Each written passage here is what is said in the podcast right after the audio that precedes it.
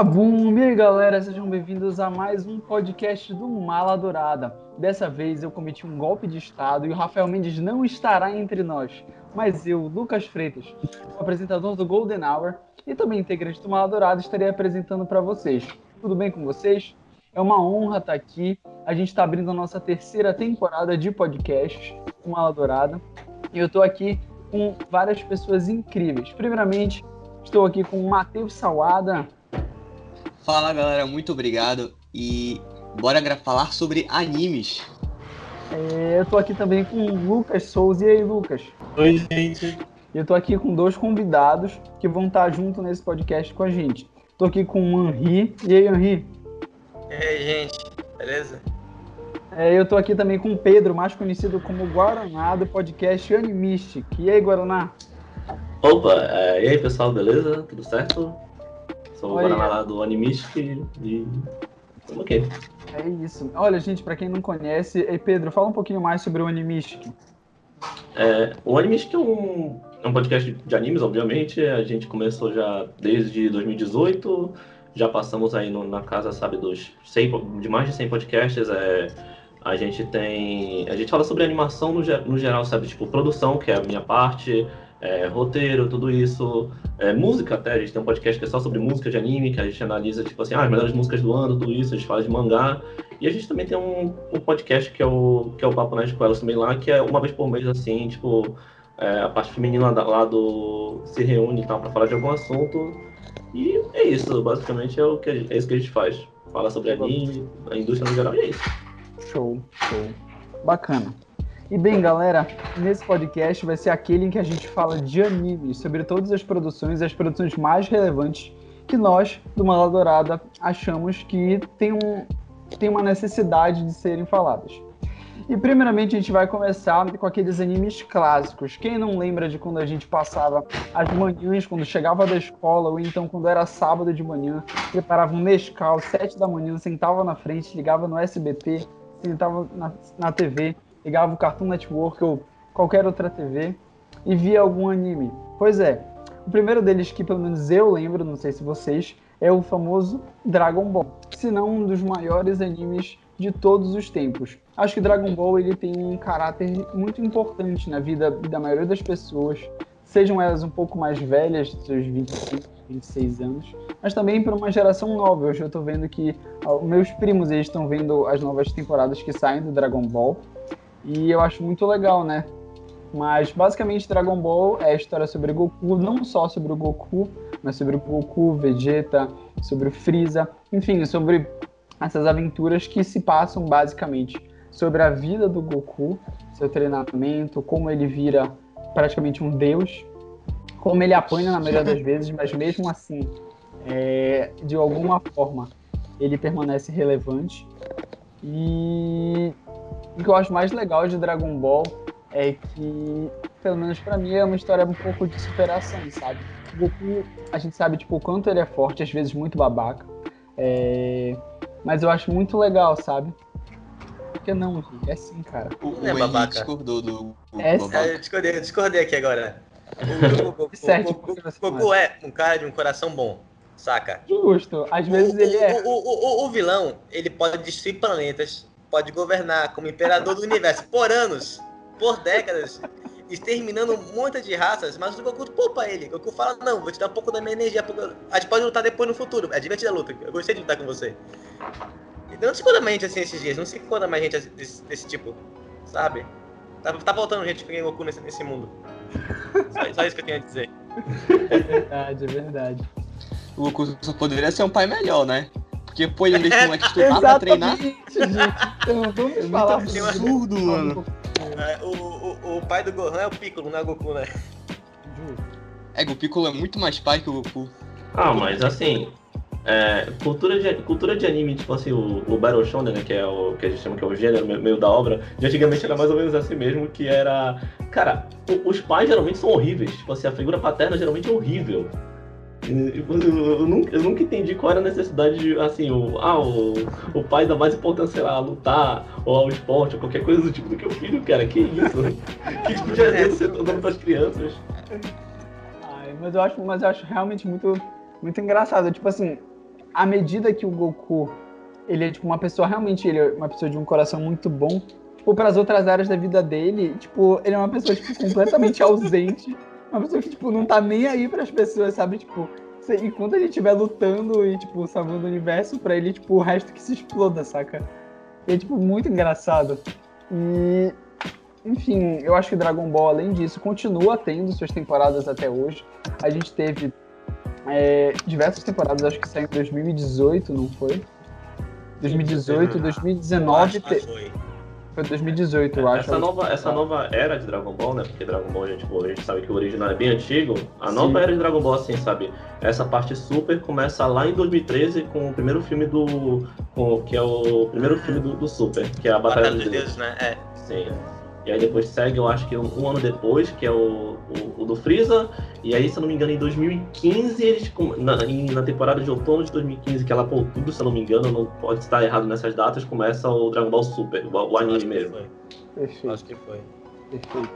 E aí a gente teve o último filme, né? Que foi o que introduziu Brawley. Se eu não estou enganado. É, E inclusive- pra quem não viu, é. Pra mim é genial. Esse filme é tipo um filme muito bom, um dos melhores filmes de Dragon Ball que eu já tinha visto. Eu não, eu não vi todos, mas pra mim tipo é o meu favorito. Pra Tipo, mim é não- o melhor. Olha, não, É, tipo, eu eu- assisti todos, posso garantir pra ti que é o melhor. É, É, a melhor é, não. Até porque esse é, esse, é, esse é canon, né? Os outros são meio. Então meio é, é- sim. Filler, né? É, meio, acho meio que- muito filler. Eu acho Sim, muito sim. legal que, tipo, depois de tanto tempo, porque Dragon Ball já é um anime muito antigo, se a gente for considerar. é, mas eles conseguiram finalmente, tipo, fazer o que outro, outros filmes até, outras sagas de, todo, de toda Hollywood não conseguem, que é trazer uma boa coerência é, para sua história e continuar verdadeiramente, sabe? Ficar relevante, né? Ficar relevante. É, exatamente. É, eu não tenho muito é, coisa, essa história de falar produção técnica, mas essa última animação do esse último filme foi feita de um modo diferente de todos os outros. Sim, o estilo sim. de animação. Sim, e ficou sim. muito bom. Ficou muito bom esse novo assim, estilo de animação. Se, se não for estender muito, dá pra falar, tipo, dois minutinhos sobre isso, eu acho. Não fale. que é basicamente é, o, o estilo de, de design do Super, assim, o diretor de animação, se não me engano, era o, era o Yamamuro, que já é alguém que tá desde o anime antigo, sabe? Ele mudou muito o estilo dele, e no anime do Super parece muito que eles estão banhados a óleo o tempo inteiro, sabe? Tem um design, sabe, até um pouquinho mais pesado em alguns momentos, tudo isso. Enquanto que o, o design do filme, é, que eu acho que é para a direção do Tetsuya Nagamine, ele já é. Eu não sei, eu não tô lembrando agora quem fez o character design do filme mesmo, se for o próprio Akira Toriyama, mas com certeza tem um animador responsável pelo character design do filme. Só que o design do filme é muito mais semelhante à obra do. a, tipo assim, ao design original do, do Toriyama. Toriyama. Sim, então, parece ser um design mais leve também. A gente, na animação a gente tem essa ideia de que é, quanto mais leve um character design é, mais fácil é para os animadores animarem, fazerem cenas rápidas e tal, porque senão fica muito difícil você deixar, tipo, é, mexer com anatomia, todo esse tipo de coisa, quando o de- um design de alguma coisa é muito pesado. Uma- um exemplo disso, por exemplo, é Shingeki aí atualmente, sabe? Que eu acho que muita Hum. gente assistiu. É, é um caso muito comum disso, de ter design muito pesado. É verdade. Sim. É muito legal. Pois é, e passando pro próximo anime que a gente vai falar, a gente vai falar se não daquele. Daquele que hoje eu acho que é um dos animes mais populares e que a gente vê que realmente as criancinhas se veem. Nos últimos dias, não sei se vocês viram, Zeca Pagodinho se Nossa! vestiu de Akatsuki. Vamos eu falar vi que é ele. Naruto. Que? Clássico quanto, tipo, tu não viu, Lucas? Zeca isso é Pagodinho é postou uma foto Não, não tinha visto, não. no Instagram, vestido com a roupa da Katsuki, Meu porque o Neto ele é, Deus! fã- é- é fã do Naruto. Mas vocês não Ai, pra meu quem é Deus! pessoas que nunca viram e hibernaram nos últimos 13 anos, eu acho. Ou 15 mais. anos, por aí. Mais, bastante mais, mais. Não, mas eu acho que ele ficou famoso nos últimos 15 anos. assim, Muito, muito famoso aqui no Brasil. Não, é porque passaram na TV Globinho, mais de 15 anos atrás. Eu lembro de, de ver na TV Globinho, mais de 15 anos atrás. Não, era no SBT. Era no SBT, Henrique. Era no SBT que passava. Primeiro SBT, depois. Não, Não, nunca foi passou na. TV Globinho. Não, Passou sempre, na TV Globinho uma época. sempre não foi no passou. SBT. Sempre foi SBT. Cartoon Network passava também. Passou na Play Passava. TV também, mas no. Na Globinho eu não lembro não. Mas sim, é, Naruto, pra quem não sabe, é a história do Naruto Uzumaki, que é uma criança que depois se torna um ninja da aldeia da Folha. E Naruto tem a premissa de contar toda a história em prol do Naruto, né? Mas não só isso, mas a sua história Mas não só isso, mas a sua relação entre a sua descoberta, porque para quem não sabe, Naruto é órfão, é, a sua descoberta com seus poderes, a sua relação com as pessoas em que ele ama, nesse caso Sasuke, o, o Kakashi, Só o Sasuke mesmo. Eu gosto que o primeiro que ele fala é o Sasuke. É, É, então. É, cara, foda, né? tem que ser. Pra quem não sabe, gente, Naruto, até agora a sua, a sua sequência, né, que é a história do filho dele, do Boruto, ainda Meu continua sendo a história de amor entre o Naruto e o Sasuke, só não vê quem não quer. Eu pensei que Só você ia falar pode. é sexualidade em sequência. Não, cara. Não, gente. Isso, isso é um amor que vai além, da, além de, Ah, de coisas. claro, claro, claro. Mas eu acho que, assim como o Dragon Ball, o Naruto tem essa questão muito mais forte em Naruto, né? De ser uma história de superação, porque o Naruto não só tem demônios com a relação de seus pais, de ter crescido na aldeia da Folha sendo totalmente renegado pelas pessoas e não sabendo por que as pessoas renegavam ele. Mas é muito legal também ver as outras pessoas, ver como o Kakashi lida com, com o fato dele também ser órfão, como ele lidou diversas vezes com mortes de pessoas muito importantes ver como o, o, o Sasuke lidou com isso, mas se vocês perceberem, sempre o aspecto central de Naruto é como os personagens lidam com a perda de pessoas importantes em sua vida. E como isso totalmente influencia na forma em que eles enxergam o mundo, em que eles querem demonstrar seu poder, e enfim. É, e acho que a gente está passando por Naruto não pode relembrar assim, das lutas épicas é, que tem duas que sempre marcaram muito meu coração, né? Que todo mundo vai falar, a luta do Rock Lee com o Gara.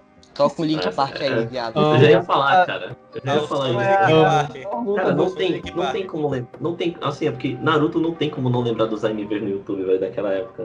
É, Cara, é, É, impossível, é é, impossível, é impossível. Nossa.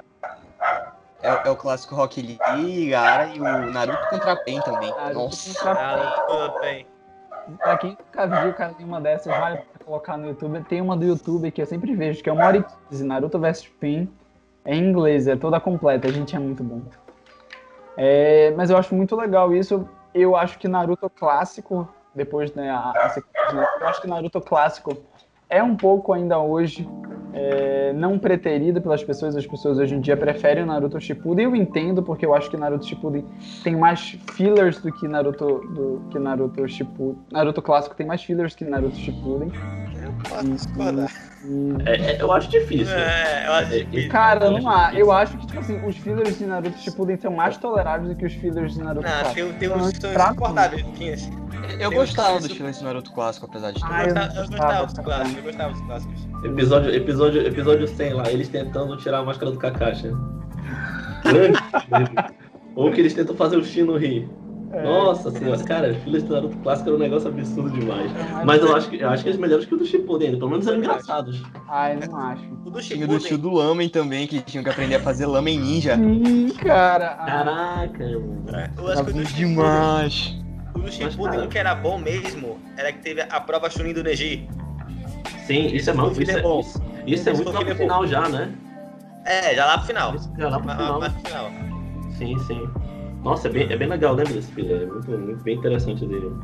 Pra mim, o problema no Naruto é que, tipo assim, o Naruto clássico é uma coisa e o Naruto Shippuden, ele desvirtua toda a proposta do Naruto clássico. Com certeza. É. Totalmente diferente. Tira uma outra coisa. diferente. Mas eu acho, eu acho que o Naruto, acho que na né, acho que o Naruto Shippuden se encontrou bastante no final, ele conseguiu trazer uma grande aclamação. Realmente porque é uma história muito boa. É, tem algum, tem algumas coisas que poderiam ser melhores? Acho que tem. Naruto peca muito pelos seus fillers, acho que é, que é o ponto que as pessoas mais reclamam de Naruto. Pela quantidade de fillers, até tem. Eu até falo, a minha namorada viu todo o Naruto, só que ela viu sem os fillers. Eu falo que ela viu realmente. nela. Ela não viu realmente, porque eu não tive esse privilégio. Eu não tive esse privilégio. Eu tive esse privilégio Esperto, ótimo. esperto nela, porque. Não, ela, te- ela teve esse privilégio, porque olha só, eu comecei a assistir tipo, Naruto semanalmente, eu acho que em 2009 É, até o final. E. Cara, eu vi muito filler. Eu vi muito filler de Naruto, Cara, velho. compartilha Nossa esse Senhora. ideal. E esse pessoal que vê hoje Naruto, eu, tipo, acho muito legal isso, porque realmente traz uma cultura. Inclusive, deveria ter colocado a minha camisa de Naruto. Eu esqueci. É, mas eu acho que essa possibilidade da gente pular fillers conseguiram trazer uma maior adesão, porque, sendo sincero, muita gente ia desistir de, de ver Naruto por causa dos fillers. Porque, tipo, pô, olha, tu ficar igual, cara, por que eu vou ver um episódio todo deles aprendendo a fazer lamen? Ou, tipo, deles tentando tirar a máscara? Qual a relevância disso pra história? Nenhuma, sabe? As pessoas que não sabem, Naruto e Naruto Shippuden acabaram tendo uma sequência, tirando todos os seus filmes, é, acabaram tendo uma sequência que versava sobre a história do filho do Naruto, o Boruto. Que nome Essa- criativo. Que nome É, criativo. Sobre, sobre- sobre cara? o Boruto, Criatividade- eu quero falar que o Naruto é um péssimo pai também, gente. Pelo amor de Deus. Mas ele é um pai. Nossa, sim! É um ele é um pai péssimo melhor pai. do que o Goku. Ele é um pai melhor do que o Goku. Não, não, não. Pelo Ele é um menos pai- o, o, o Gohan e o, e, o, e o Goten não acabaram do mal. O Boruto vai acabar do mal. Escreve o que eu O, falo. Boruto, o sonho do Boruto é ser o Sasuke. É ser Ele da vai ser renegado aqui, desgraçado. Tô te falando. O filho, quer, o filho quer virar Ed, velho. Que coisa É, triste, exatamente. mano. Não, Filho o é Shidori. porque- Que, que negócio é esse? O Não negócio é. é esse, cara. Você é uma velha. Mano, é, é- Não, mas o, o problema é que eu acho que. o- Eu ainda considero o, o Goku meio piorzinho, porque imagina se o Gohan não tivesse o Piccolo, velho. Eu teria ferrado. Realmente. É verdade, verdade, Boruto, cara. é verdade. Tá, tá, tá. Tô contigo nessa. Tá ok, tá ok.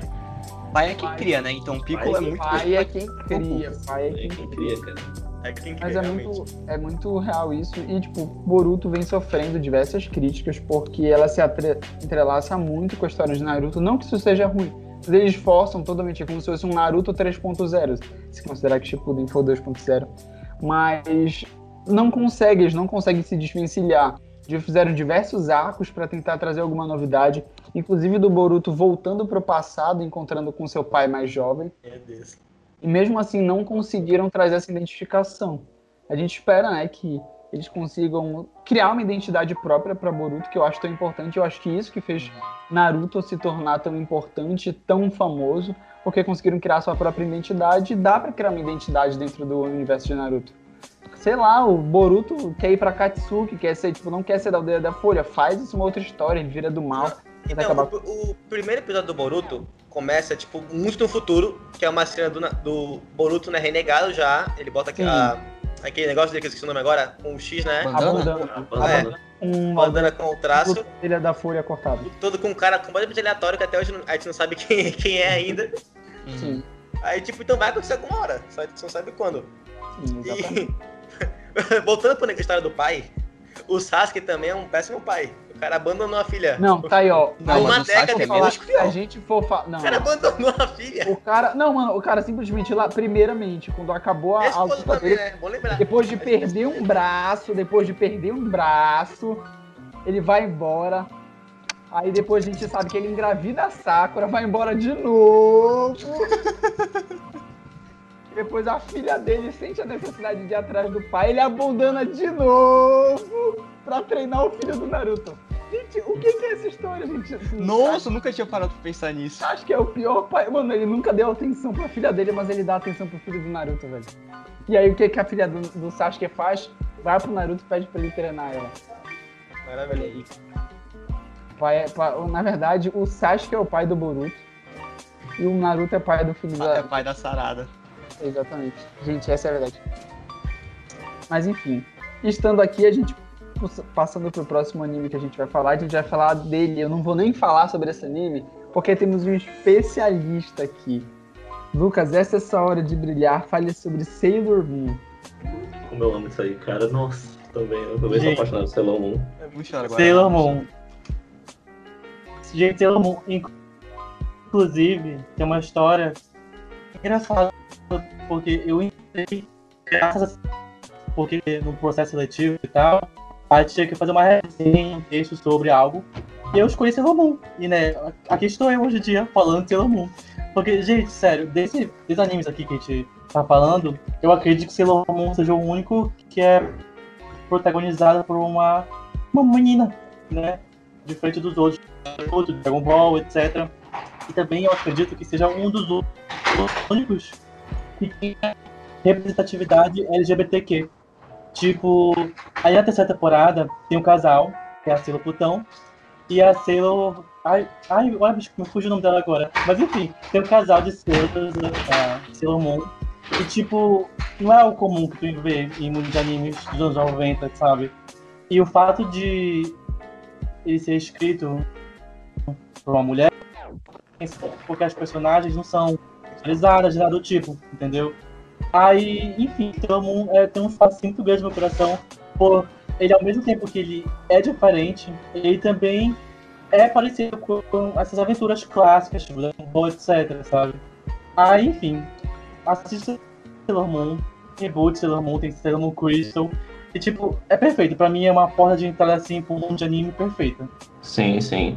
E eu mesmo acredito que um, um grande outro anime, é, Mahou Shoujo, que veio pro Brasil, veio muito por causa da influência de Sailor Moon. Na verdade, eu não tenho certeza qual dos dois veio primeiro no Brasil, porque eu não lembro onde foi a primeira exibição de Sailor Moon no Brasil.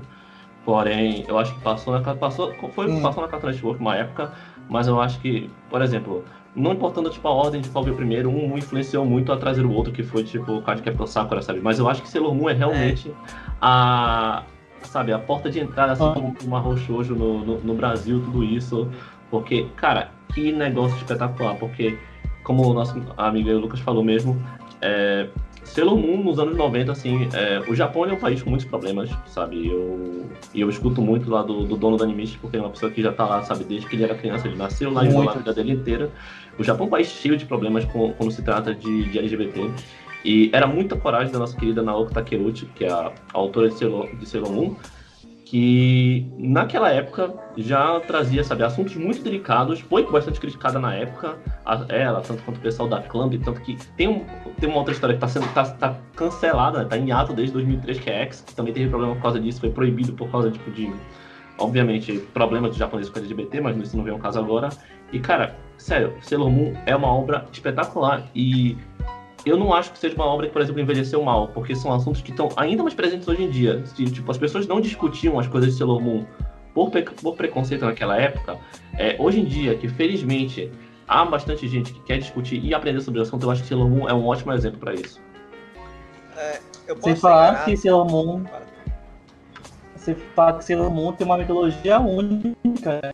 Então envelheceu muito bem, porque tipo, Sailor Moon tem viagem no tempo, tem alienígenas, tem reencarnação, tudo isso misturado com mitologia de planetas, signos, tudo muito bem feito, com romance Sim. e comédia, sabe? Aí, é. como, como ele falou, envelheceu muito bem mesmo. É, Eu posso estar enganado, mas se eu não me engano, a dublagem brasileira original fazia o casal não ser um casal. Meio que passava pano nisso, a dublagem. Sim, era. Tinha Uhum. isso também. Sim. E Era, agora, eles meio que transformaram uma das, das personagens em menino. é, eu acho que foi Uhum. alguma coisa assim. É, a dublagem brasileira é ótima. E agora uma opção pessoal minha, aquele homem não faz nada. Ele só aparece no final e, e pega um pouquinho do crédito, fica bonito, posa pra foto e vai embora.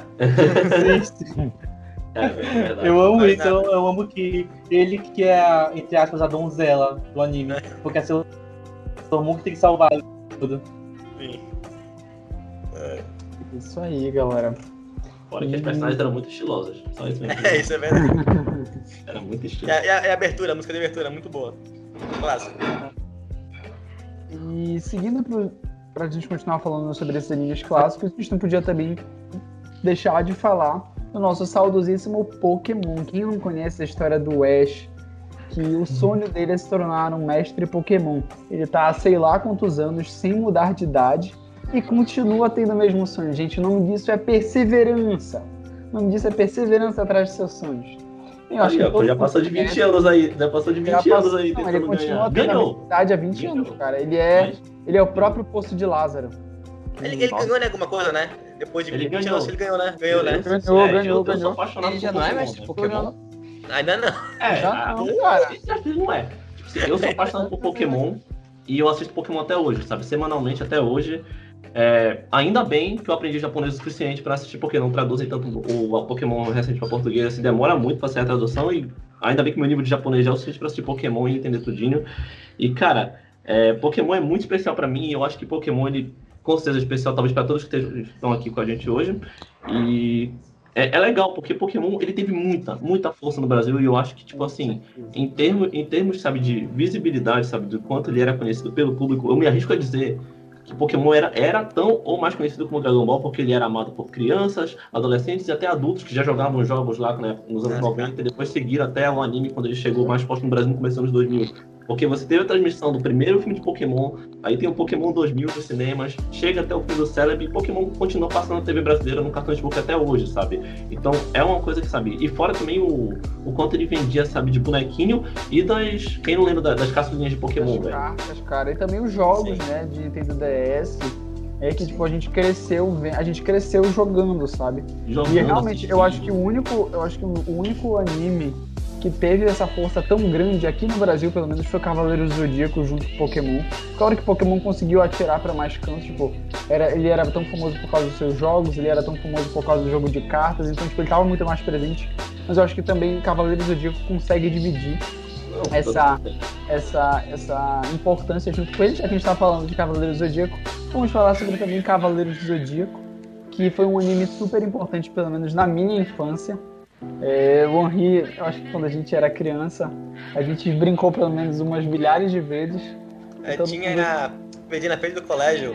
Eu que nós estamos juntos, né? Perdi na frente do colégio os bonequinhos lá do. do Exatamente, Dos- Cavaleiros do Zodíaco. dos cava- dos cavaleiros, eu lembro. Meu sonho era comprar um bonequinho do Seiya, mas a minha mãe nunca deixou. Ainda vou ter, ainda vou ter um bonequinho do Seiya. Triste, triste. Mas eu acho que Cavaleiros do Zodíaco conseguiu é, trazer, sim, essa importância. Conseguiu ser um anime muito importante na vida de tantas pessoas. Eu vejo que até hoje, cara, saiu a série, a série animada do Netflix, né, do Cavaleiros do Zodíaco. E eu vi, tipo, diversas pessoas que eram amigos meus desde criança. Que, tipo, estavam animados. Depois de tantos e tantos anos, tipo, a gente ia conseguir ver alguma coisa nova de Cavaleiros do Zodíaco, sabe?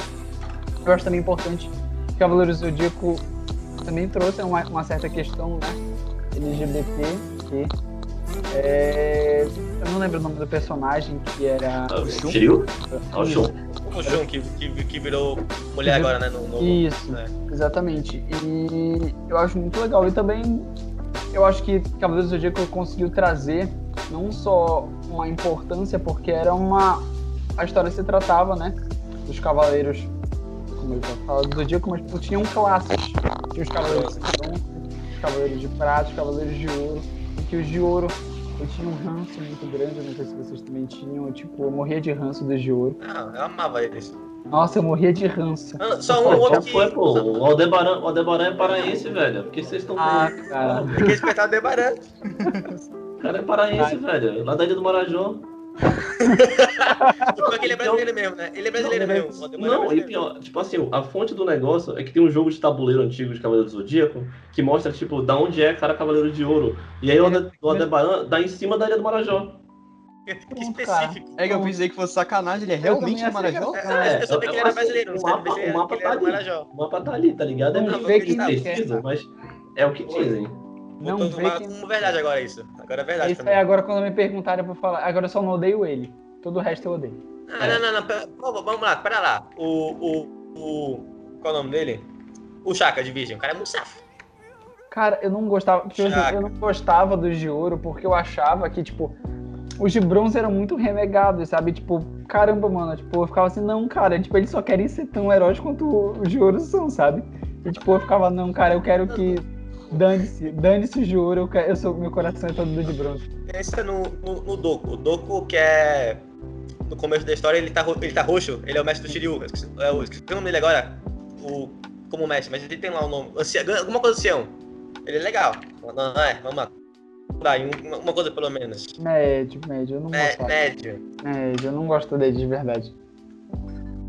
Olha aí, Ah, o Pedro, pra, botou a pra quem tá vendo o vídeo aí, o Pedro mostrou aí em cima realmente ali.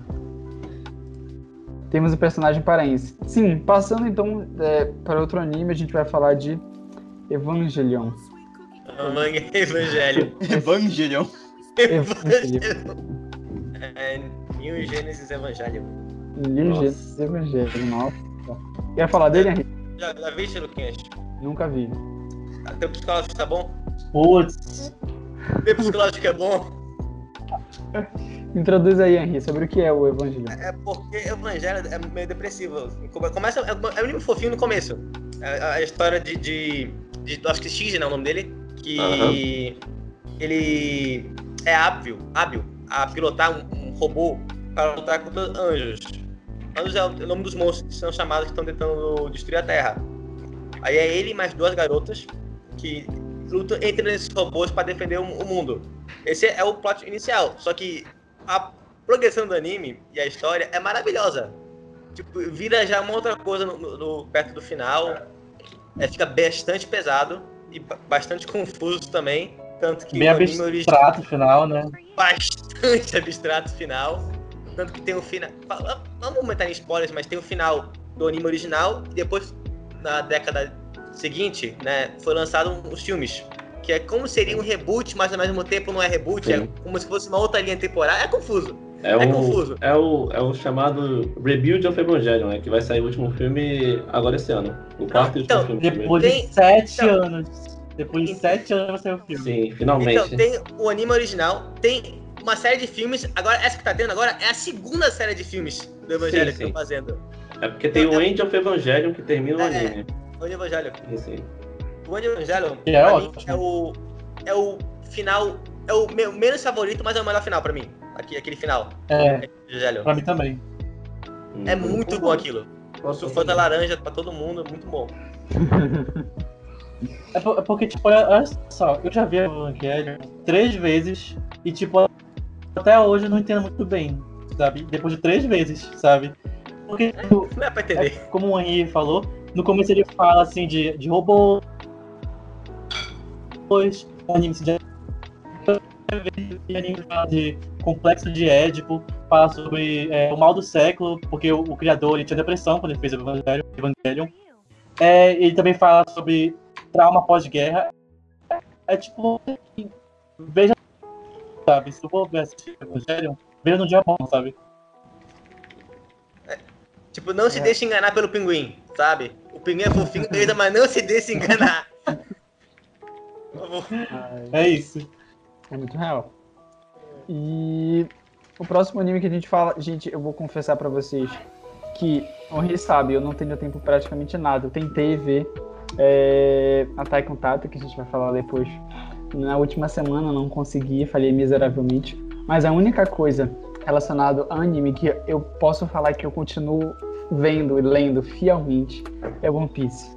Desde a primeira vez que eu vi One Piece, que o Henry não se lembra Sim. mais, foi ele que me mostrou é, quando a gente era criança. Eu não lembro, mas vai. É, eu fiquei apaixonado por One Piece. Olhei, cara, Cara, com bonequinho.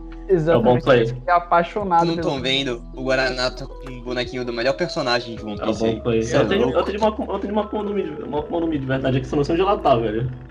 Verdade não, né? Uma, uma réplica, solução de latar do lado do Luffy. E, Aí eu vou ver aqui. pra quem não sabe, One Piece é um anime de 99. É muito antigo, foi no ano que eu nasci.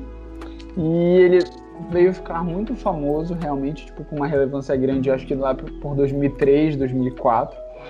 E ele tá acontecendo até hoje. O pessoal tem, muita, tem muitas, muitas piadas falando que One Piece já, sim, One Piece já passou da casa dos mil, das mil edições. É, e ela continua e tipo, provavelmente não tem previsão da gente acabar. Todo ano sai um boato de que é, finalmente ela vai estar chegando no fim, mas quando a gente está chegando no fim, sempre falam que vai estender mais. Então, é, eu lembro Essa é a de maior ter visto. É, mas eu acho que eu lembro de ter visto há uns dois anos atrás que tinha chegando na metade, alguma coisa assim. E Cara. tu, viu, tu, viu, tu viu o anime, não tá lendo, né? Não, eu tô falando do mangá. Eu tô falando do Ah, mangá. tá. Eu, não- eu, eu, eu tô falando Ah, que, eu tô falando que o eu uma entrevista falando que tava chegando na metade. Alguma coisa assim. Cara, cara, eu sendo sincero, eu vou falar pra vocês, eu acho que eu vejo, eu vejo One Piece desde que eu tenho tipo, uns 12 anos. Que é a única coisa que tipo, eu realmente vejo. Eu tenho certeza que eu vou chegar nos 30 fácil e ainda não vai ter acabado, gente. Tranquilamente. É, Falando tranquilamente, porque, tipo, é muita coisa. E o que eu acho mais legal de One Piece é que, ao mesmo tempo em que as pessoas que não veem acham muito repetitivo, muito episódio, para as pessoas que veem, é muito legal, cara. Eu acho muito legal. Desde Cara, a essa- primeira vez. Desde a primeira o vez. pior, Hum. O pior é que parece pouco de vez em quando. Sim, cara, tipo, eu, eu, é- eu- é- sério, É absurdo demais. se, sei lá, mano, eles quisessem colocar muito mais episódios, tipo, se cons... não só episódios, mas se eles quisessem lançar mais mangás, mangás maiores, tipo, eu ficaria super feliz, sabe? Tipo, eu falei, mano, como gastaria meu dinheiro? Eu não gasto dinheiro, eu leio de formas ilegais na internet, mas Não, se fala isso, não se fala É, isso, não se fala isso, ignora. não, são formas totalmente legais, você tá na internet e a gente pode usar. Isso, isso. E... Mas eu acho que é. Eu acho que é, One Piece conseguiu ser um dos, dos animes mais amados por muita gente. Principalmente por mim. É toda a história do Monkey, desde o primeiro episódio, quando ele come a fruta do diabo e, tipo, consegue se esticar. A gente, tipo, falava assim, gente, que incrível, saca? Que incrível. E, ah, eu sou apaixonado por One Piece, não sei se vocês são também. É, é fácil. É literalmente, em termos de tamanho, e assim, pra mim, é o maior anime de todos os tempos. Porque, Sim. querendo ou não, Sem dúvida. é o mangá mais lido de todos os tempos. É, e assim, no. O, o cara que é o dono lá do, do Animist, que o Rupes, ele vive saindo na rua assim, eu falo com ele, tipo, é, a paixão do japonês por One Piece é uma coisa bizarra, parece a do brasileiro por futebol, sendo bem sincero.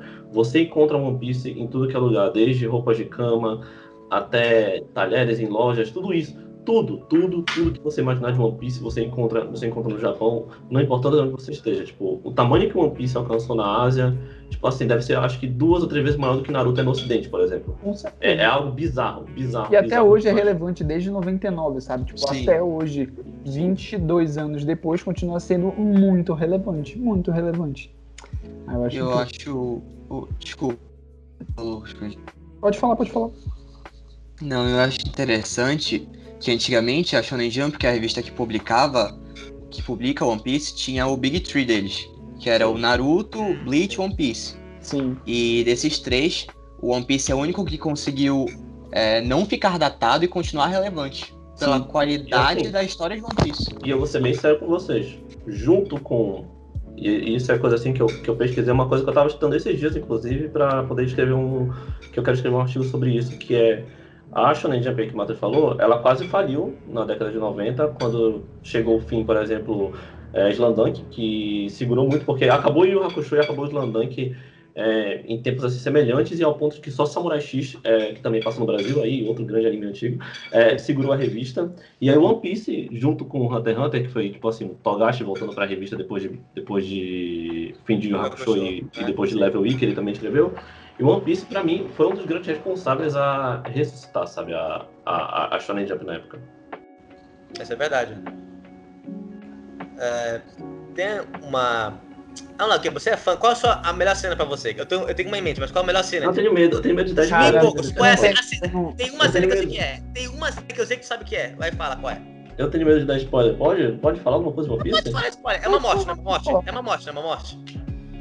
Deixa eu ver se eu tenho. Porra, eu tinha um quadro disso, mas não tenho. Não É, tá, sabe tá, é, tá no meu né? quarto, É, não vou buscar isso. aqui Mas eu, eu- é, é um lendário Eu Quero Viver, família. Só isso. Nossa! Mano, isso é muito épico. Ou Real, Socão e. Saba, ou Socão e Sabaody, pra mim, são duas das cenas assim que, É, que mais eu me quero marcaram. viver e, e a morte do Ace.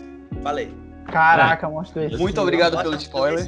É verdade. Não, você já sabe. Não, Não, tá- não, pelo amor de não, Deus. não, Mas todo mundo Gente, sabe, né? Isso é maldade, isso é maldade, isso é maldade. isso é Cara.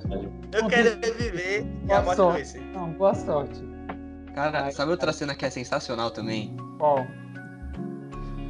É a cena da Nami chorando, falando Luffy, Tasquete. Nossa! Ah, sim, Nossa, sim. é sim, real, sim, é sim, real. Sim, sim, sim, sim, sim. Ah. Tá. Cara, eu, eu amo o começo de One Piece. Eu amo, tipo, aquela parte de, de Arlong Park. Tipo, eu, eu eu fico muito chateado quando as pessoas falam, ah, mas é porque One Piece demora muito pra ficar bom. Não, pô, caramba, só o arco da Nami ali pra mim já é algo suficiente pra ter me engrenado na época que, que eu Sim. comecei a ler barra assistir One Piece. Cara, tipo, Cara- se você tem medo de assistir One Piece, porque é um anime muito grande, assiste Não 30 tenho. episódios. Se você assistir Ah, 30, não, você não vai mais querer parar. É, o- Gente, é real, é real. Eu acho que mais do que assistir, tipo, eu- consigo às vezes. Enfim, eu- hoje em dia eu só leio, né? Mas eu acho que, tipo, até se a pessoa só lê One Piece, tipo, já é super interessante, sabe? Claro que o anime consegue dar, trazer uma construção muito melhor, é, consegue dar uma profundidade, tipo, uma coerência, mas, nossa, gente, façam isso. É, Usem, só leiam One Piece pro resto da vida, cara. Tipo, só, só importância pra esse anime, sério. É uma ótima, é uma ótima frase pra terminar One Piece. É, É uma ótima frase. Só leia One Olha, Piece o resto da vida de vocês. Pra mim, tipo, One Piece é nível obra- obra-prima, assim. Top 3 de melhores animes já feitos. E outro anime que pra mim também é top 3 de melhores animes já feitos é o Full Metal Alchemist. Eu tô falando do Brotherhood, que foi a versão mais recente. Mas, pô, o Full Metal Clássico também é bom demais, mano. Você é louco? Não, Que tá anime certo. espetacular. Tá certíssimo. E assim, teve. Quando a gente gravou, sabe, tipo, coisa sobre animes fillers, a gente falou. Full Metal Alchemist 2003 é o melhor anime filler já feito. De verdade. Provavelmente. Concordo. Realmente, realmente. Provavelmente. tipo assim, das adaptações assim, Raramente o final original é originais, bom. E foi, sim. sim. É, é um, é um bom anime, sabe? Mesmo assim, porque querendo ou não, você ali tinha dois anos de mangá só de Fullmetal. A Fullmetal de 2001, se eu não me engano, então, tipo, você tinha ali dois anos de, de, de mangá, eles deram pra fazer até onde fazer e falou, pô, aqui não dá mais, a gente não tem mais conteúdo, bora fazer alguma coisa. E eu acho que o final que eles escolheram pro 2003 é bem legal. É bem E legal. eu acho que tem coisas que o Fullmetal original trabalha melhor que o Brotherhood até, tipo a questão do padre lá em Liori, né? O que ele usava uma, É. uma pedra filosofal fake é muito melhor trabalhada no O Mustang Fullmetal com cachorrinho, né? pô, antigo. Sim, sim. Ah, não, fala, não, não, não falar do cachorrinho aqui. Não vamos falar. Segue adiante, segue adiante. Nossa, isso é muito gatilho, né? Falar de Não, cachorrinho. não, relaxa, É. não é desse cachorrinho que eu tô falando. É daquele Gatilho, episódio, é gatilho, daquele não episódio fala. que ele pega o Não filhotinho fala, não mesmo, pô. É do episódio que ele pega o filhotinho mesmo, não é do cachorro que vocês estão pensando, não, pelo Ah, amor de Deus. Tá tudo certo, tudo certo. é um Deus me livre, velho. Deus me livre, Deus me livre, cara. Ai, ai. Ó, pra quem não conhece Fullmetal, conta basicamente a história de dois irmãos, o Edward Elric e o Alphonse Elric, que perderam a mãe. Então eles resolvem usar a alquimia, que é uma espécie de magia misturada com ciência que existe no mundo de Fullmetal, pra trazer a mãe deles de volta. Só que a partir do momento que eles fazem isso, eles esquecem que a alquimia tem uma regra muito simples, que é a regra da troca equivalente. Se você quer algo, você vai ter que dar outra coisa em troca.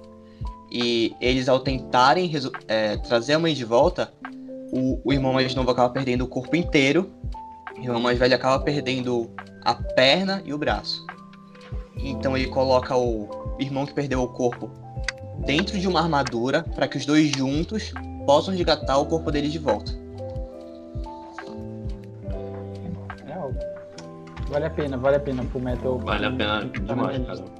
Sim, vale a pena assistir com toda certeza, porque é, Fullmetal é outra obra que, mesmo assim, a gente tá falando, ah, vocês falam, ah, Fullmetal ali saiu em 2009, Brotherhood no caso, mas desde 2001 e é outra obra pra mim que, tipo assim, o tempo passa e você vê poucas pessoas que assistem Fullmetal e não gostam da obra, sabe?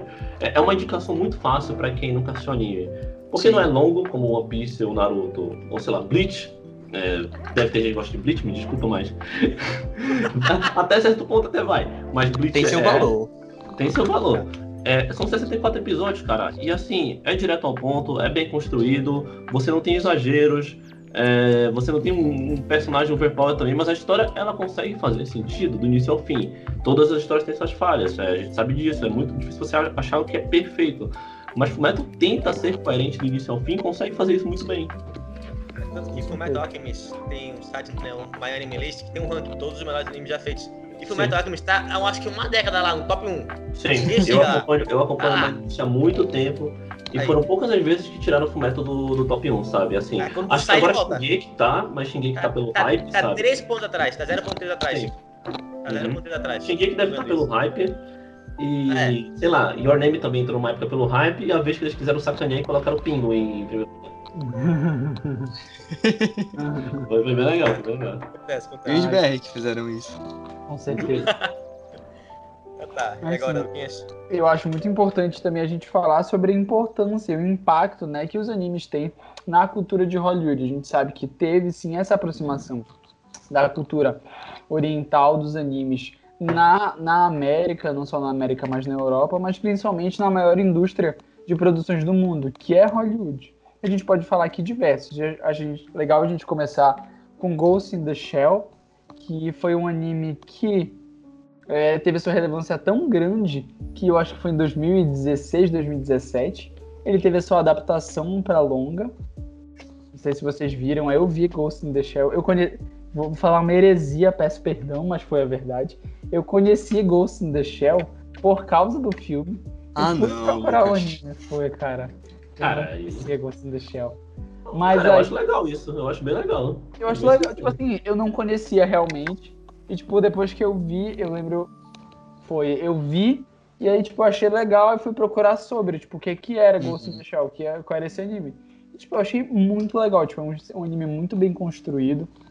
é, que tem, e, tipo, eu acho legal que ele trouxe, sim, essa relevância. Eu acho que, é, não só como eu, mas muitas pessoas que não conheciam Ghost in the Shell conseguiram conhecer e, tipo, se interessar é, por esse anime por causa do filme, sabe? Ainda mais porque eles gastaram uma grana, tipo, eles, eles contrataram para fazer a- o papel principal Scarlett Johansson É, e, tipo, o roteiro tá muito bom, assim, o roteiro tá muito bom.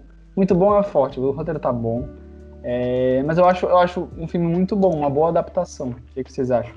Eu vou admitir que eu não assisti. Tipo, eu tinha vontade de assistir, mas eu tinha muito medo de me decepcionar demais, porque, mais uma vez, eu assisti Dragon Ball Evolution no cinema. eu acho que isso já, já, já, é um argumento suficiente pra ter muito medo de, de adaptação de anime no ocidente, velho. Uhum. Muito medo Tem mesmo. uma coisa que Ghost in the Shell é, é um filme mediano. Tipo, é bom pra quem nunca viu nada sobre a coisa original. eu achei muito legal. Pra quem viu, pra mim é mediano. Pra mim é mediano. Eu acho que é um bom filme cyberpunk, assim. Agora, o anime consegue se aprofundar em muito mais questões que Com o filme. certeza, com certeza. Uhum. Eu acho que o filme tem a sua importância por conseguir trazer pro mundo de Hollywood esse anime, tipo, introduzir, pra mostrar para as pessoas que existe mais coisa.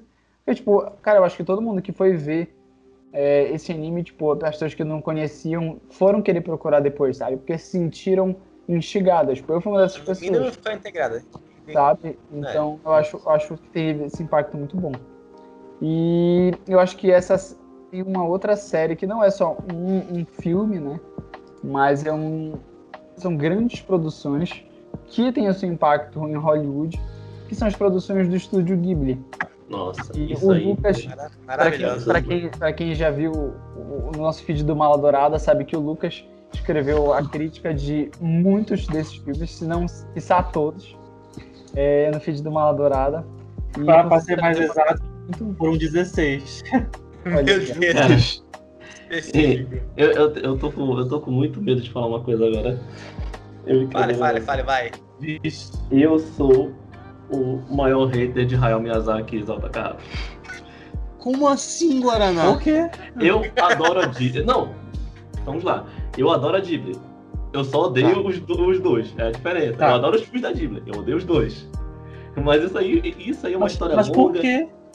É porque eles eram. Assim, eles eram chamados pelos personagens da Ghibli de Yakuza, sabe? Eles eram, sabe, pessoas que botavam muita Putz. pressão na, pressão na produção. É, teve diversos casos durante os anos 80 e 90, sabe, de é, problemas deles com funcionários, processos, muita coisa, sabe? Eu sou uma pessoa da produção, sabe, de animação. Então, pra mim, dói bastante e. Esse, pra mim, é o maior motivo de que eu tenho alguns problemas. Fora que, assim, tipo assim, ele, ele praticamente fez bullying com o próprio filho, né? O Miyazaki, quando ele dirigiu o filme da Ghibli. E aí, mas isso aí é, é- Assim, eu adoro a Ghibli. Ela tem uma influência muito grande, tanto que, por exemplo, é, como, como no caso é falar da influência, eu acho que isso agora é muito mais válido, não vou, tipo, falar sobre os dois diretores, porque eu acho que, assim, eles têm um legado, e eu respeito muito o legado que a Ghibli deixou, justamente porque várias coisas que aconteceram na Hollywood, em Hollywood, aconteceram muito por causa da Ghibli. Até hoje, é, animadores do- de Hollywood, que eu já conversei e que eu já vi em entrevistas dele, de, de filmes, falam que quando eles estão sem inspiração, eles botam muitos filmes da Ghibli para assistir. Porque o que eles faziam na, na década de 80 e 90 era algo absurdo. Absurdo, É absurdo em todos os sentidos, sério. É... Serviço de entrega da Kiki, pra mim, é, é algo tipo, absurdo em, em termos de animação para aquele tempo. E você não consegue entender como diabos Hayao Miyazaki fez isso aqui existir, cara. Na década de 80, aquilo ali, do próprio Ocidente, era algo impensável em, em alguns sentidos, sabe? Em termos de produção, porque era muito caro se fazer naquela época, é, tanto em quesito de background, tanto em quesito de animação, demorava muito. E aí aí para mim a ela abriu uma porta na, na animação, e mesmo que querendo ou não, a animação ocidental ela teve sua era de a sua golden age ali, sabe mais período, a época dos nove lendários animadores da Disney e tudo isso. Porém, a Ghibli para mim nos anos 80, ela inspirou para mim o que é talvez um estilo de animação que é usado até hoje, sabe? Quando se quando a gente fala de animação 2D, porque querendo ou não, o 3D, principalmente na Disney, começou a dominar mais depois do tempo e tudo isso. É, então, sabe, a, a, a Ghibli e o Japão influenciaram bastante, assim, tanto que, por exemplo, eu não quero, sabe, me alongar muito nessa situação, mas é, você tem um caso, por exemplo, é Rei Leão, que é basicamente baseado em Kimba, The White Lion, do Osamu Tezuka, deus do mangá, o pai da animação do Japão, do dos animes, o que você quiser chamar ele. Então, é bem legal é, com a Ghibli. Tenho meus problemas com ele, acho que eu falo que eu sou o maior hater deles, é até exagero. É, não sou não, acho que é, que é, que é só uma forma de falar de vez em quando, uma brincadeira. Mas, cara, é, é para mim o, um dos grandes motivos do sucesso do anime até hoje é a Ghibli, sendo sem brincadeira nenhuma. É verdade. Mais até do que às vezes Dragon Ball, ou assim, eu acho que a- o, o Ocidente deve muito ao que a Ghibli fez ali, sabe? E a. Disney, que- e a Disney que trouxe também na, na época. Uma coisa que eu nunca entendo é. Tem uns filmaços da, da Ghibli. Tipo, o Túmulo dos Vagalumes. Pelo amor de Deus. Sim, é verdade. Que Absurdo. filme bom é o Túmulo dos Vagalumes. E, tipo, nem passa perto do Oscar. É uma coisa que eu nunca vou entender. Uhum.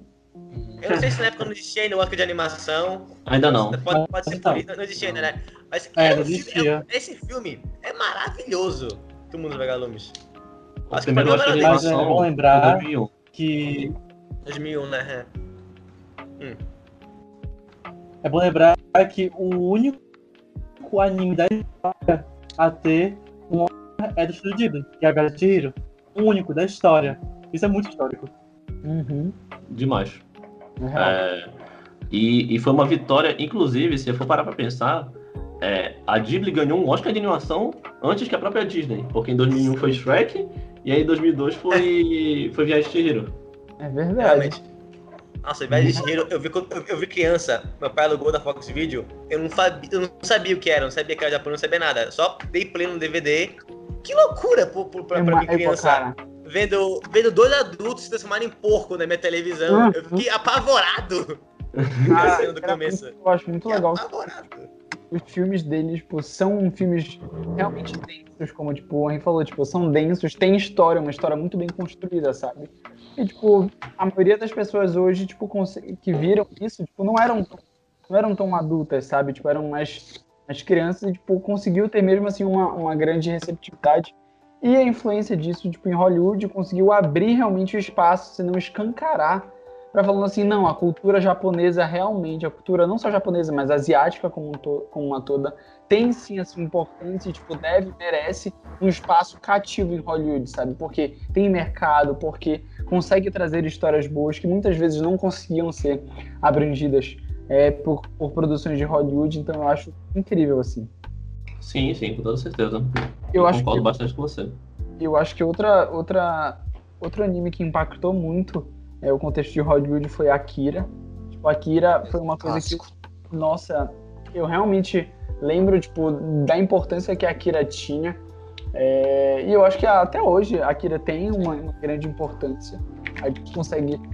Todos esses animes que foram muito importantes em Hollywood, é, eles têm. Eles têm essa impo- Todos os filmes que são importantes, e os animes também que são importantes, eles conseguem trazer e dar voz para aqueles que estão surgindo, que já surgiram, e faz com que os animes antigos continuem ainda em evidência. É. Tá. Não, e Akira é um filme tão relevante que tu vê que ele, tipo, referenciado. Tá, tá, parou, parou, parou. Não tô acostumado. Tá, eu tava falando, eu tava falando, eu lembro que eu tava falando que Akira, ele. Não, eu tava falando que Akira é um filme importante e falei que era muito legal gente. que esses animes, porque esses filmes que fizeram muito sucesso em Hollywood foram importantes porque eles dão espaço não só para os novos animes que surgem, mas também tipo continuam vi- mantendo vivos os que já já passaram. Tem aquela coisa que. Aquela cena da clássica cena da moto, que ele de, de lado. Uhum. Tem tanta referência em tantos outros tipos de animação, seja Sim. desenhos, seja Live filmes de Hollywood, live action, ou- outros, filmes- outros filmes de anime. Gente, é não só isso. Não só em filmes de anime, mas tipo, não sei se vocês já viram, tipo, tem alguns filmes que tem algumas cenas dessas que tipo, filmes aclamados de Hollywood. Que, É tipo, falam que da cena da utilizam, se utilizam de. Se utilizaram, tipo, dessa cena, se utilizam de tantos. de tantas coisas de animes tipo, pra continuar fazendo, sabe? É, agora tu me lembrou dessa cena da moto de Akira. Eu me lembrei de uma cena. Nossa, viagemzão agora, mas tipo, foi a cena que veio quando tu falou cena da moto. Tem uma hora, eu acho que é Batman. É o Cavaleiro das Trevas, é o Batman. É o segundo. É rápido. Tem até uma moto aí, ó. Vocês estão vendo? É- É, pô, isso aí foi o efeito, pô. Foi, é Atrás. Akira. Isso é gravação de Akira. É destino, é destino.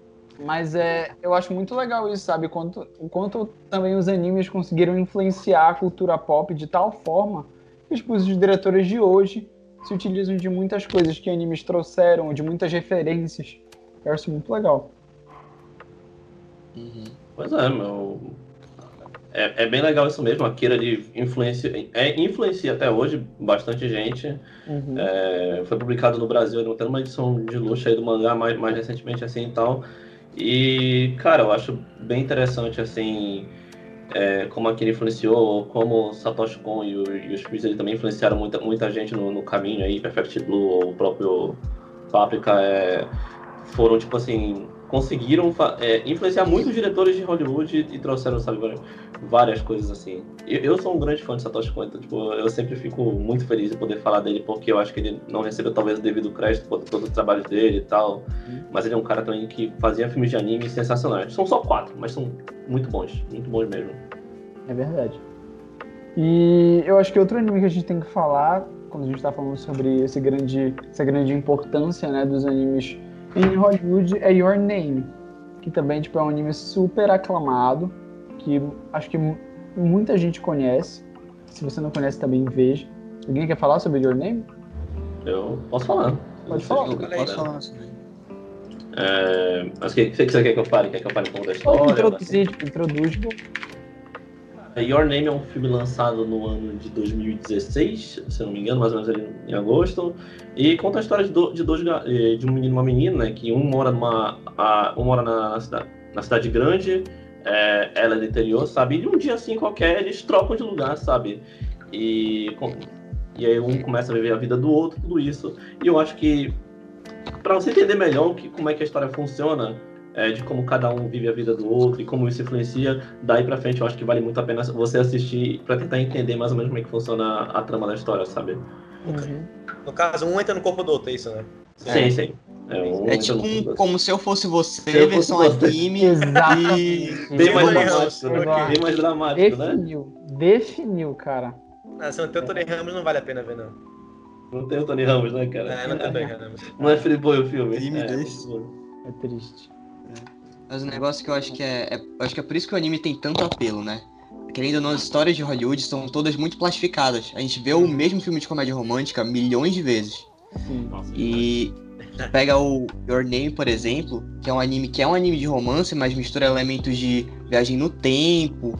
Tem um, um, teu certo, um certo teu político, porque fala muito de como é a vida na cidade, a vida no campo. Cara, eu acho que é esse tipo de frescor que, tipo, que a gente precisa, sabe? De histórias novas. É verdade. É real. E, assim, o sucesso de Your Name, eu lembro que na época as pessoas até, é, tipo assim, no Japão pelo menos não entendiam muito como Your Name conseguiu fazer tanto sucesso fora do Japão. Ele fez um sucesso gigantesco lá, né? O Makoto Shinkai já era um diretor super famoso aí por 5 centímetros por segundo e mais outros filmes aí que ele tem na carreira. Só que, querendo ou não, ele achava que aquele ia ser um filme direcionado ao público japonês, porque tem várias referências também, sabe? A parte religiosa lá, tudo isso. E ele achava talvez que as pessoas não conhecessem tão bem as histórias e por isso talvez o filme não fosse fazer tanto sucesso fora do Japão, mesmo ele já sendo um diretor conhecido pra cá também. E, cara, é, foi bizarro como Your Name explodiu. Foi. Ninguém conseguia Realmente. entender o que estava acontecendo. Foi do nada. É, é real. E agora passando para os animes, eu acho que estão em evidência hoje, que são animes que estão passando, as pessoas estão comentando muito hoje. Acho que o principal anime que as pessoas estão comentando hoje, ainda mais porque acabou de sair a sétima... Se é o principal, bora deixar pro final, que tal? Ei, se é o principal. Vamos. Eu acho que bora deixar essa surpresa. O melhor pelo final. É. Mas vocês já é... devem saber qual é, a gente só pula. Então bora falar sobre um que eu gosto muito, confesso é, eu conheci ele quando saiu a primeira temporada da, do, do anime em si, animado. Depois eu fui procurar o mangá. A gente está falando de One Punch Man, a grandiosa história do maior lutador que já passou por essa terra. E um lutador que só tem um golpe. O queridíssimo Saitama. Porque, para quem não sabe, se você quer se tornar a pessoa mais forte do mundo e acabar com todo mundo com soco, é muito simples, gente. Não tem mistério, é uma receita na cara. É assim. Você basta correr, fazer flexão. E isso aí você faz até o seu cabelo cair. Quando o seu cabelo cair, cara, não tem... Faltou agachamento, Luquinhas. Faltou agachamento, é verdade. então você faz esses três. E abdominal também, é cabelo importante. É, abdominal também. também. Quando o seu cabelo cair, você estará muito forte. Cara, eu acho muito legal, principalmente a história de, de One Punch Man porque tem esse tom muito cômico, né? Porque o Saitama é uma pessoa, tipo, E é, é nítido que ele só busca alguém para conseguir estar no mesmo nível que ele, sabe? E, tipo, é totalmente é totalmente normal quando tu olhas para ele, ele tá tipo totalmente desanimado porque ele não aguenta mais. Ele tenta procurar pessoas tipo, que vão é, derrotar ele, que tentam tipo dar o mínimo de emoção para ele. Tipo, ele nunca consegue. Eu lembro daquele daquele daquele mangá também do episódio que já saiu na primeira temporada, que é quando ele luta contra o Rei do Mar monstro do mar, rei do mar, alguma coisa assim.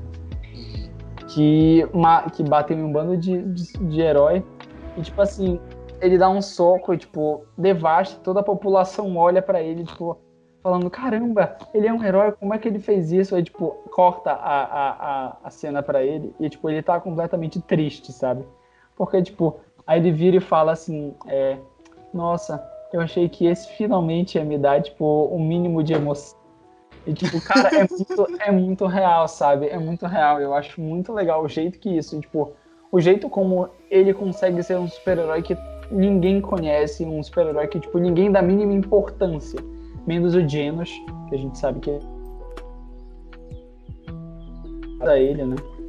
Mas uma, uma coisa triste que eu vejo, principalmente no anime do, do One Punch Man, é que teve uma grande queda gráfica eu acho que foi o grande ponto que as pessoas reclamaram. É, cara, cara, foi muito triste isso aí. Parece que é isso. Muito triste. Ah, cara, esses estúdios de, de, de, de, anime é uma coisa, tipo. É complicado, porque a gente não pode culpar os caras que trabalham. Porque eles estão trabalhando. Hora extras não pagas. Olha, você não paga, tem esse é. problema lá no Japão. O prazo é muito curto. É um prazo muito curto, uma pressão, uma enorme pressão, ainda mais com o Punch Man, que a primeira temporada foi maravilhosa aquela animação. Ah. Então imagina as é. pessoas. Se tiver um minuto livre, dá pra, dá pra, dá pra tentar explicar mais ou menos o que aconteceu. Beleza. Falei, falei. É, One Punch Man, tipo assim, a grande negócio da primeira temporada de One Punch Man é que ela, foi, ela teve bastante tempo pra ser produzida e uma pessoa por trás dela, se chama Shingo Natsumi, é, reuniu animadores é, de, incríveis da indústria, sabe? Um deles, inclusive, talvez, é, provavelmente o animador mais conhecido de todos, que é o Yutaka Nakamura, o Yutapon. Se você assistiu o Metal Alchemist e entende por que, que tem cubos na obra, é por causa desse cara.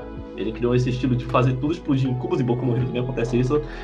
E, enfim, chegou em, em One Punch Man e quando foi, eles já tinham anunciado uma segunda temporada há bastante tempo, já tinha essa ideia, só que nunca fechava o tempo para conseguir reunir uma staff tão boa.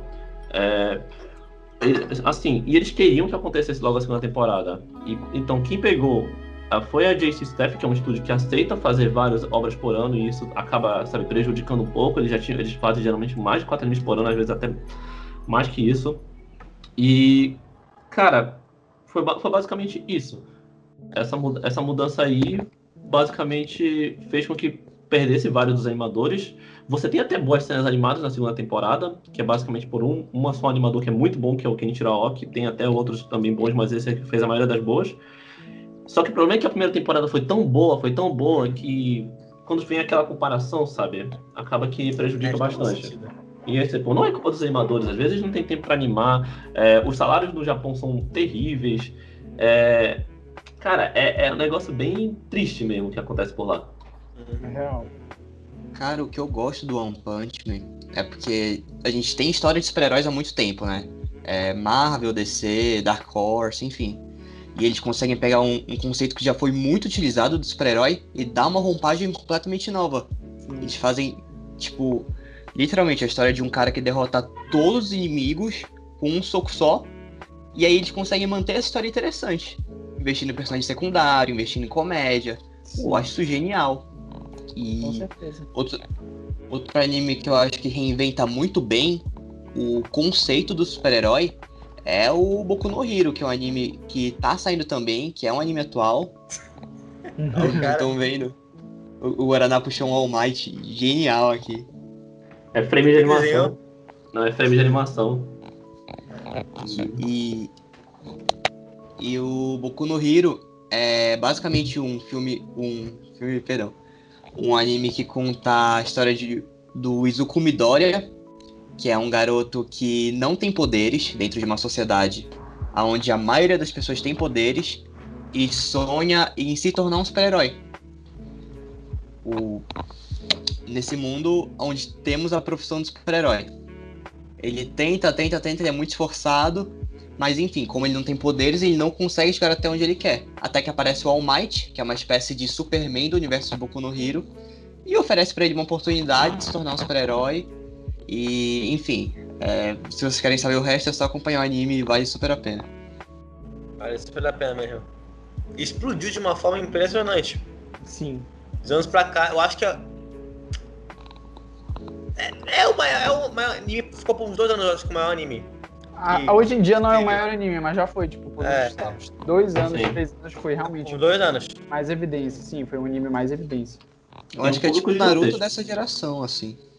É, É, é verdade. boa Sim. comparação. Dá pra comparar, realmente.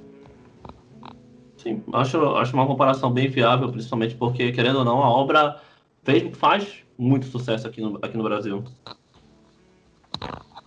Real. Faz bastante sucesso. Assim, o, o que tem de fã de Boku no Hero no Brasil, assim, é, absurdo demais. Não, e ele puxa muito de uma tradição antiga que a gente tinha, que é de passar filme de anime no cinema, por exemplo. É verdade. A gente É. foi, né, mano? Eu fui, eu fui com, com- eu fui com o Eu fui com Guaraná, é. Verdade. Nossa, foi, foi muito lindo. Foi, foi bem legal assistir filme de anime no cinema de novo. Nossa, essa faz tempo, fazia tempo que não tinha. Fazia tempo que não tinha. Uhum. O último que eu vi foi aquele do Pokémon que ganhava uma cartinha quando ia ver. Era, o, era o do filme do Celebi, você ganhava uma carta do Suicune. Esse mesmo, esse mesmo. Esse Uhum. mesmo. Eu sei porque eu fui também, bem legal. Sim. Qual filme de anime tu não foi, né, Guaraná? Cara, eu fui muito. Fui em todos os filmes de anime que tiveram no, no, no cinema no Brasil, eu, eu assisti praticamente. Bravo. Bungo Stray Dogs, quando teve aqui em, Be- aqui em Belém, eu fui assistir também. Foi bem Teve legal. Bungo tem Dogs em Belém? Teve Bungo Stray Dogs o filme no, no, no- no- no cinema. Uma, eu uma sessão só. teve. Uma sessão só. Uma sessão. Sim. Meia-noite e meia, vai lá. Cara, foi E essa. Lucas, e uma curiosidade pra ti, tu sabe quem dubla o All Might, que é o herói supremo do Boku no Hero, na dublagem bra- brasileira? É do Superman, né? É o Guilherme Briggs. É, o Guilherme? Briggs, é, só podia ser ele. Caraca! Ele é sensacional. Cara, ele é perfeito. Deus, demais. É, o Briggs é bom, velho. Bem legal. Cara, muito gente fina também. Uhum. Outro anime que eu acho que é, tipo, muito importante de a gente falar, é óbvio que não fez o sucesso que o Boku no Hero fez, mas eu vejo que é muito popular entre um determinado nicho, é o Haikyuu. Que é muito bom. Nossa. É, Eu diria que, eu diria que hoje, viu, Deus, ela, é, tem tanta força quanto, viu? Ah, Acho que no Japão. no Hero, tu acha? No Japão, no Japão. Cara, no é- Ocidente é- acho que tem menos. Sei lá, tem muita. Tipo assim, porque Haikyuu é publicado em muito lugar, muito lugar, muito lugar mesmo. Tanto que eu, eu aqui eu tenho quatro versões do mangá: a americana, a italiana, a japonesa e a francesa. O cara transcendeu no mangá, moleque. Sim. E então, é- ela é uma obra que foi publicada em vários países diferentes e, tipo, fez muito sucesso. Tanto que, tipo, um dos filmes recaps de Haikyuu passou nos Estados Unidos, sabe? Tipo, filme de recapitulação. E deu muita gente. E, assim, vendo principalmente, por exemplo, no- que eu sou uma pessoa que usa bastante Twitter, assim, porque eu gosto de ver animação lá, tudo isso. É, Haikyuu, sempre que tinha episódio, os caras tavam- tinha né, muita coisa de Haikyuu no, no Trend Topic do Twitter. Tipo assim, então, eu acho que, por exemplo, no Brasil, Principalmente porque eu não vou falar muito sobre isso e tal. eu Acho que tipo, tem um público específico assim que gosta muito de Haikyuu, É. sabe? Que... Só que esse público é muito grande. E, e- é- é algo bem específico mesmo. É tipo assim, o pessoal que gosta de chip, esse tipo de coisa, é, de fazer história. é, é isso mesmo. E, tipo, foi muito, isso aconteceu muito com o Kuroko no Basket lá atrás, lá pra 2012 até 2014, e tá acontecendo bastante agora com sim, Haikyuu. sim, sim, sim, sim, Sim, sim. sim. O Bruno Basque era safo. Era safo. É, eu acho que o Raico me surpreendeu. É um spoiler. Mas, tipo, eu não vou falar quem é, mas acontece uma coisa trágica no meio de algum jogo. Não vou falar com quem, não vou falar quando, mas acontece. tipo, é inesperado. Eu sei, eu esse sei o anime que é, de eu sei vôlei, o que é, eu sei o que é. É que eu tô me segurando muito aqui pra não falar. Eu sei o que é, eu sei o que é, É eu sei o que é. impressionante. Você não espera no meio de um jogo de vôlei acontecer aquilo. É muito bom, é muito bom. É surpreendente. É surpreendente. Não, eu gosto porque, pô, se não sabe, se você não sabe, ouvinte, o Haikyuu é um anime sobre vôlei. Uhum. E tu pensa, pô, mas é é um anime de vôlei, eu pensei que fosse um anime de luta, de super-herói, assim. Só que, cara, as partidas são Muito bom. tão empolgantes, os personagens são Não. tão bem desenvolvidos, que tu quer acompanhar essa história, meu irmão. Hum, é verdade. Gente, É, Tá na Eu quarta temporada agora já, né? Quarta, quarta? é quarta temporada. Quarta agora. Quarta temporada. sim. Gente, eu acho que a Haikyuu conseguiu trazer de volta aquele, aquele, aquele espírito dos animes de esporte que a gente não via faz muito tempo, sabe? Desde como a gente falou no começo, é, dos super campeões, dos super 11, que, tipo, eram animes que a gente cresceu vendo animes de futebol, que, tipo, tinham muito mais do que em si as partidas, claro, que eram totalmente épicas, porque, tipo, misturava poderes com, com os esportes, mas eu acho que é, esse gênero caiu um pouco em desuso e agora com Haikyuu conseguiu, tipo, trazer de volta, se reerguer, e, tipo, quem sabe daqui a pouco eles voltam a fazer. Eu não lembro se eu vi, mas eu acho que tava surgindo, tava começando a ter um anime de basquete também. Não lembro qual é o nome. Ah, lançou um algum- recentemente. Lançou Pois um é. recentemente, mas eu É esqueci agora. Shita no Sura, não é? A Hero no Sora. É, É, um- é de um mangá bem antigo, de 2003, que só foi ter anime agora. Também não acabou É. até hoje. Então, tipo, eu acho Gatos. muito legal, sabe? Eu acho muito importante. E agora, né? Ah, pode falar, pode falar, Matheus. Não, não, é. É porque eu- o, o que eu vou falar é muito particular, mas é porque, por exemplo, eu jogo vôlei e eu tenho um time da minha família que é só de descendentes japoneses. Eu acho É, que o. Haikyuu, ele tem uma importância que os outros animes não têm, que é de chamar pessoas pra praticar esporte, praticar atividade física. Sim, concordo bastante. Querendo E- ou não. Oh, desculpa agora, né? Não, e esse é um exemplo muito real teu, cara, porque a gente pega. Eu acho que pra mim, pelo menos. é, até teve uma febre de comprar bicicleta no Japão por causa de um anime chamado Young Pedal, que é sobre Ah, tipo, corrida de bicicleta. Sim. E tipo, isso elevou, sabe? Mas eu acho que a nível de Haikyuu, eu só consigo, tipo assim, que chamou muita gente pra jogar voleibol, eu só consigo lembrar, talvez do top 10, talvez, mangás da história, e talvez maior mangá de, esporte de todos os tempos, que é Slam Dunk. Dunk. Que o Uhum. cara, o que Exatamente. Slam Dunk fez pelo É basquete no Japão é, tipo Verdade. assim, é, é nível, tipo, absurdo.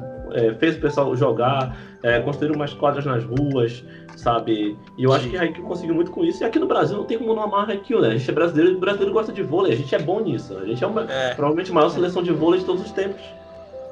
A maior escola, Certo. talvez, de vôlei. Também, também teve aquele de tênis, Baby Steps, que estimulou tênis. Teve o de natação, que é o free, eu É acho, que estimulou a natação.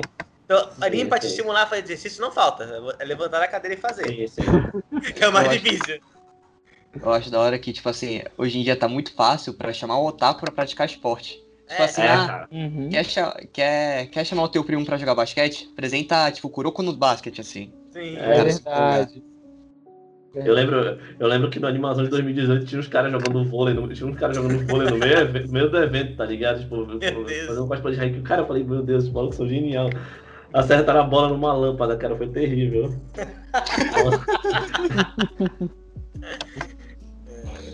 Ah, é perfeito. Pois é. E a gente deixou pro fim, né? Como todos sabem. É um anime que eu acho que faz muito tempo que eu não fiquei tão animado pra ver, ainda não vi.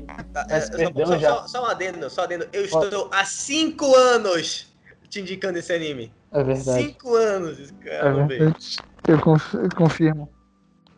E acho que a gente tava no convênio, né? A gente tava no convênio. No convênio, eu te falei dele. A gente tava no convênio.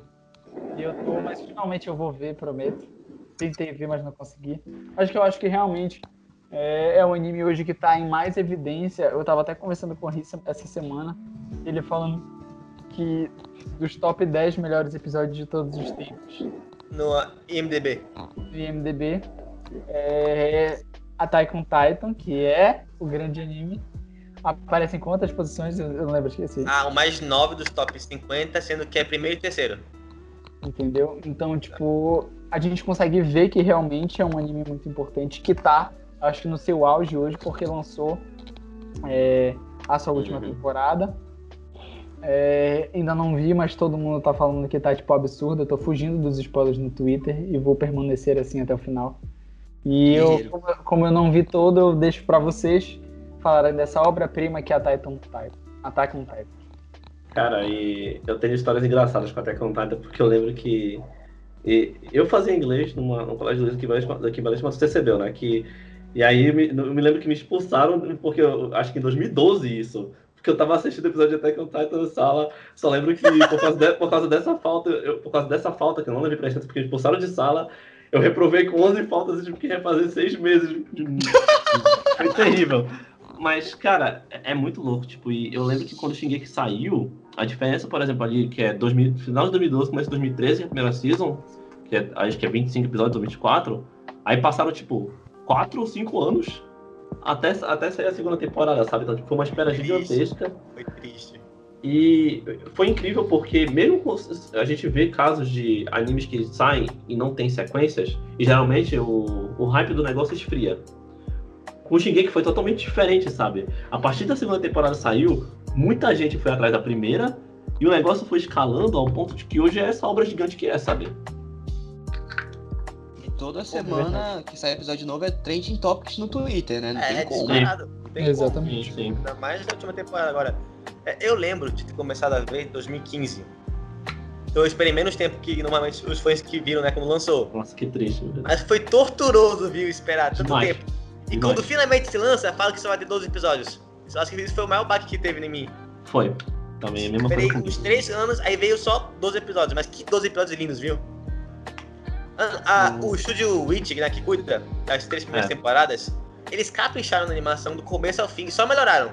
Só melhoraram. Tanto que a terceira temporada é o que é mais bonito. As melhores animações de toda a série. E Sim. a história, eu gosto. Eu, eu lembro que quando eu conheci em 2015, já estavam comparando. Ah, é o Game of Thrones dos animes. Porque, tipo, gente, muita gente morria. Acho melhor, enfim. Eu acho Eu melhor também. também. Mas, tipo, Eu também. eu vou fazer essa comparação não por motivo de muita gente morrer. Eu vou fazer porque, como é, Game of Thrones, ah, mais o livro do que a série, que a série meio que se perdeu, o George R. R. Martin e o Isayama, né, o criador do Attack on Titan, Sim. tudo que eles botam nas suas histórias tem um motivo, tem uma razão, é tudo calculado, nada é por acaso. Então, Attack on Titan, você vê umas revelações acontecendo na terceira temporada ou até que na quarta, você volta lá pro começo e você percebe que tudo faz sentido. É uma coisa espetacular. A, a primeira cena de Attack on Titan é literalmente um, um, um- é um sonho do protagonista, né? Do, do, a gente tem que falar da história do Attack on Titan, tem que falar da história do Attack on Titan. Depois a gente temos que falar. Mas a primeira cena é literalmente um flash de várias coisas sem sentido que acontece no sono, o sono, o sonho do protagonista. Aí ele acorda. Aí agora, na quarta temporada, a gente já viu a, a maioria das coisas que acontecem nesse, nesse sonho dele. Então, Sim. desde o começo, desde o primeiro episódio, foi tudo programado. Foi tudo. É uma coisa espetacular. É uma história espetacular. Não, e o melhor é que eles respondem algumas dúvidas, só que ao mesmo tempo colocam outras cinco na nossa mente pra gente ficar criando teoria. É uma loucura isso. É uma loucura. Nossa, maravilhoso. Só falando pra quem não sabe, Attack on Titan é um mundo, né? Onde uma população vive através de, de muralhas, são três muralhas. E é, segue o protagonista Eren, seu, sua irmã adotiva Mikasa e seu melhor amigo, o Armin. Eles são crianças, né? Até que um dia, um titã enorme, de mais de 50 metros, ap- aparece no primeiro episódio, não é spoiler, porque essa é a sinopse do anime, né? Aparece no primeiro episódio e quebra uma das muralhas. Aí o Eren fica rebelde, né? Por uma coisa que acontece nesse, nessa, nesse, nessa invasão. E promete, jura, matar todos os titãs. Aí essa é a história dele, é, é desse anime. É a história do Eren, que jura matar todos os titãs na luta contra os titãs. Aí tem vários personagens secundários muito bons. Tem o, o- meu favorito que é o, que é o Urin, Urin, Urin, não sei como fala. Erwin, É, Evan é muito bom esse Nossa, cara. Esse cara é espetacular. O, o Levi. É muita gente boa. É muita gente. Se eu parar e falar, eu ia ficar aqui uma hora falando. Ia, ia, ia sobrar assunto pra falar, mas acabou já pra mim. Vai. Não, e eu gosto que tu acha que o Attack on Titan vai ser tipo só isso, vai ser um anime de uma galera de espadinha matando é, gigante canibal. E quando tu vê o jeito que as coisas se desenrolam, principalmente agora na quarta temporada, tu vê que é um anime extremamente político, é um anime extremamente inteligente, sabe? Tu pensa que vai ser só uma espécie de releitura de zumbi, e quando tu vê, é simplesmente um dos melhores animes já feitos. Eu falo sem exagero nenhum, assim. Com certeza. Se tiver algum anime que for passar de Bollywood, que seja esse. Que seja esse. Não tem outro. né? E aproveita que a temporada, a quarta temporada tá agora exibindo pra começar a assistir também. É. Ah, é verdade. Eu vou Nem é começar- tanta coisa assim, né? Não é tanta coisa, é, não é cara. tanta coisa. Eu fiz um. eu- ia ver a partir de terça-feira. O Henri fez o cálculo pra mim, dava pra assistir até a terceira temporada, ou era até a quarta, Henri? Até a terceira, foi até a terceira. Até a terceira sábado, então, tipo, se tu tiver aí uma semaninha assim e ver que quiser ver todo dia umas três horas por dia, veja, cara, é bem de boa. Eu lembro que no nono ano eu tava no 7 de setembro da escola, e aí todo mundo foi cantar o hino do Brasil, né? Só que eu não sabia em qual mão era pra colocar o peito. Aí eu tive a brilhante Ah, ideia de mano. fazer a saudação do Shingeki no Kyojin no meio do hino. Muito bom. Muito bom. Genial. Caraca, Matheus. Eu tava com uma mão na frente e outra na costa, assim, no meio do hino. Cara, é muito cringe, velho. Meu Deus. Eu vou até largar aqui o o microfone do celular pra, pra dar palma pro senhor. Merece, merece. Merece, merece, merece, merece. Você Uma é um- galera da você minha é um- sala riu, mas eu não me arrependo. Valeu a pena, né, Matheus? Valeu a Valeu pena. a pena, valeu a pena. É tipo fazer corrida do Naruto no meio da aula de educação física, tá ligado? São experiências de vida. Não, isso aí, é- isso aí é cringe demais. Isso aí não dá, não. Não, não, não. não. Vocês participaram da corrida Naruto que teve aqui em Belém? Participaram ou não? Ah, eu sou preguiçoso demais, cara. Não saio de casa, não. Deus me livre. Ai, muito bom Ah, aquilo. Galera corria com o braço pra trás? Corria, É, corria. cara, eu, não teve a grande corrida do Naruto, mano. O cara corria com o braço pra trás, foi O maravilhoso. melhor era a galera falando que invadia a área 51 correndo como Naruto, cara. Isso também. Isso É, também. também foi o auge. Pois é, gente. Então, foi isso. A gente falando sobre não todos os animes, porque senão a gente ia passar o resto da nossa vida aqui falando. Mas eu acho que a gente tentou falar sobre os mais importantes. Claro que faltaram alguns, algumas missões honrosas pra. Esqueci o nome do. Death Note. Death Ah, Note. Death Note. pra Death Note, que foi um anime que a gente não falou aqui, mas também tem, um, tem um- uma importância muito grande. Ele não existe o filme, para as pessoas que viram o filme, isso foi um delírio coletivo. É, isso aí É. coletivo. Isso aí não existe, cara. Isso aí não Não existe. Segue, o jogo, segue o jogo. É, a mesma coisa foi pro filme do Dragon Ball, nunca existiu, gente. Tipo, isso não, isso não, não é verdade. E Fala isso, fala isso pro Pedro. é que tem isso, anos de gente. Eu queria. Já ficou no cinema. Aqui travou. Ah, tá, deixa Fala isso pro cara que comprou o, o Blu-ray, né, Henry? Esse aqui foi o podcast de animes. Eu queria agradecer primeiro a presença do Guaraná e do Henri. É, muito obrigado por vocês terem se disponibilizado, de virem falar com a gente. Se vocês quiserem dar o arroba de vocês no Instagram para as pessoas seguirem vocês, Pode, pode ser do Twitter? pode também. Pode ser, pode ser da, de, de dois, de duas contas diferentes? Pode Tá dar. Bom? Bom, é, sigam, sigam a, a Sakuga Brasil, que é onde a gente fala sobre animação e produção de animação, tudo isso, animadores, é, produções, o que a gente acha que vai acontecer, se a produção de anime vai ser boa ou ruim. E, e se quiserem me seguir no Twitter é Pedro Guarani, com 4 no lugar do, do primeiro A. Aí, Henri. Meu Insta é arroba Henricaiate, não, não precisa escrever certo, só tenta. É, vale a tentativa. Ai. Ah, eu queria também agradecer aqui a presença do Matheus e do Lucas, que estão sempre com a gente aqui no Mala Dourada. Né? E agradecer a vocês, gente. Não se esqueçam de é, compartilhar esse podcast. Não se esqueçam também de sempre ver as nossas críticas na página. A gente tem crítica nova toda semana. Várias críticas, na verdade, durante a semana. E é isso, gente. Lembrando que esse aqui é o primeiro episódio da terceira temporada, ou seja, estamos de volta. Fiquem com a gente, se inscrevam aqui no podcast do Spotify ou em qualquer outro podcast que você esteja escutando. É isso, fiquem bem, Zabumba. Valeu, gente. Tchau. Valeu, galera! Tchau.